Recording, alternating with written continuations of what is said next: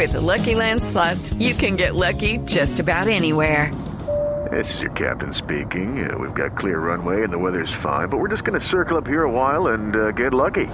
No, no, nothing like that. It's just these cash prizes add up quick. So I suggest you sit back, keep your tray table upright, and start getting lucky. Play for free at LuckyLandSlots.com. Are you feeling lucky? No purchase necessary. Void where prohibited by law. 18 plus terms and conditions apply. See website for details. Yesterday, all my troubles seem so far away. Arrancamos con eh, las cinco canciones más versionadas de la historia. Ah, las que tienen más versión. Es decir, una canción que se compuso en algún punto, en algún momento, pero que empezó a, re- a ser retomada por diferentes artistas en diferentes épocas y se ha convertido en un eh, himno, no importa la voz que la cante. Claro. Eh, arrancamos con la más versionada. Esta canción se dice que tiene más de 8 millones de versiones. Ush, no, O pero sea, sí. millones pues de la uno versiones. hasta en el baño, claro. Yesterday de, de John Lennon y Paul McCartney, cantada por los Beatles, todo el mundo la conoce. El récord Guinness de la canción con más versiones nació sin el más mínimo esfuerzo, porque no se pensaba escribir, tenía otro título de hecho. Se iba a llamar Scramble Eggs, Oh Baby, How I Love Your Legs. Algo así como huevos revueltos, oh cariño, cómo me gustan tus Imagínese piernas. No. tan Nada que ver. Dramático.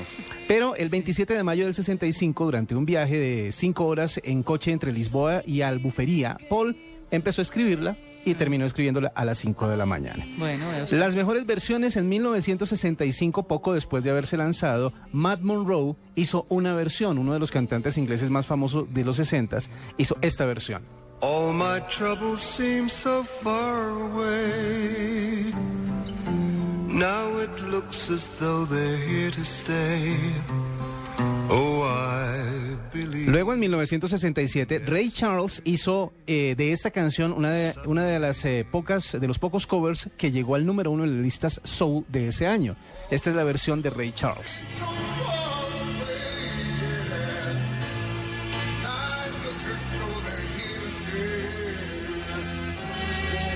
Y otra de las versiones famosas es obviamente la del rey Elvis Presley. Ah, Elvis Presley también tiene su versión de Yesterday.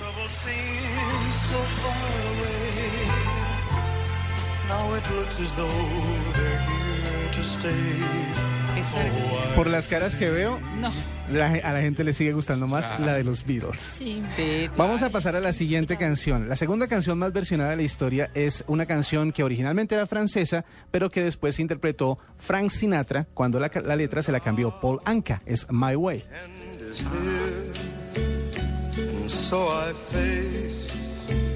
La canción nació como una canción de despecho en lengua francesa que se llamaba Comme d'habitude. Yo no sé si mi francés está correcto, pero así se llamaba la canción original. Comme d'habitude.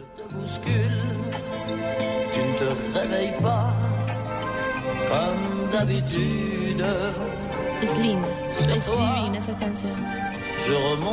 Poco después de la composición, Polanca se la encontró, le cambió la letra, adquirió los derechos de la música y eh, decidió dársela o prestársela mejor a Frank Sinatra, quien la hizo más famosa.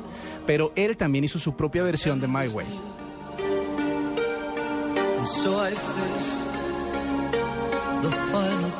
Muchísimas personas han hecho versiones de My Way y también entre ellas en español Julio Iglesias. Uy, Esta es la versión de Julio Iglesias. catástrofe. Mi vida entera. No, Dios mío. Bueno, pero Y en español también los españolísimos Gypsy Kings. Me arrepentí.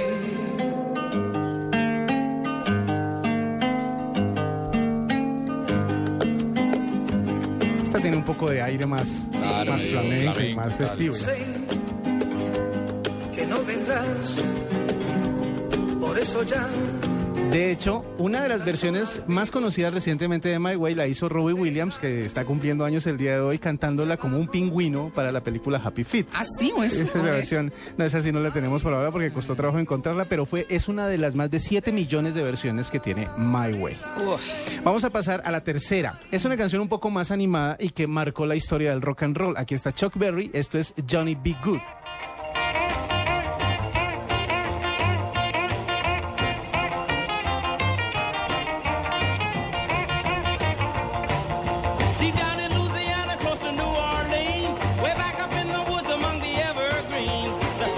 La canción que todo aspirante a estrella de rock ha tarareado alguna vez es más o menos autobiográfica y se lanzó en 1958 co- eh, por Chuck Berry y fue prácticamente la primera canción de rock and roll que oyeron muchas de las estrellas de rock que actualmente están brillando pues en el universo musical. Había una estrella que se llamaba Leif Garrett en los Estados Unidos que en 1978 cantó ese tema.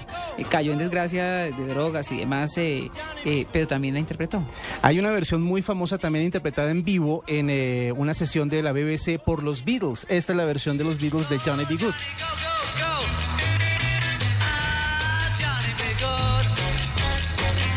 Pero yo creo que una de las versiones que más recuerda a la gente es la versión de Michael J. Fox Ah. en la película Volver al Futuro. Cuando él que quiso cantar lo que para él era un oldie, pero lo puso en la vanguardia en la película Volver al Futuro. Esta es la versión de Michael J. Fox.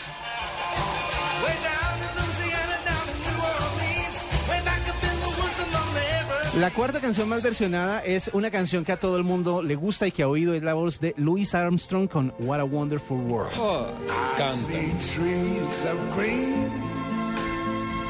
La emocionante canción de Louis Armstrong se publicó en 1968 con recelo por el director de ABC Records, pensando que esa cursilería era demasiado grande como para que la gente le gustara. Pero pues obviamente la voz de Louis le puso un ambiente mucho más profundo y creó uno de los iconos de la música. Versionado en algunas eh, veces, por ejemplo, por Rod Stewart.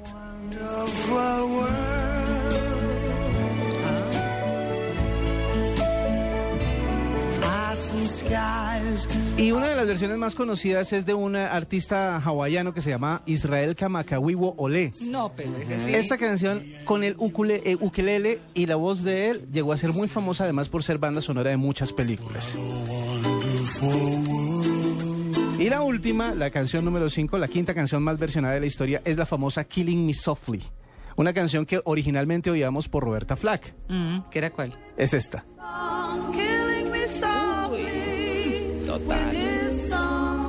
Lo que mucha gente no sabe es que esta canción en sí es una versión de la original. La original era cantada por Lori Lieberman, quien la compuso viendo cantar a Don McLean. Él, eh, él le dedicó prácticamente la canción a Don McLean. Esta es la original.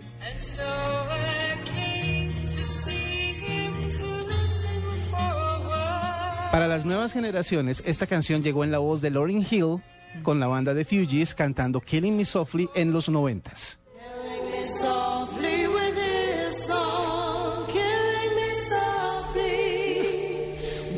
Esas fueron las cinco canciones más versionadas de la historia.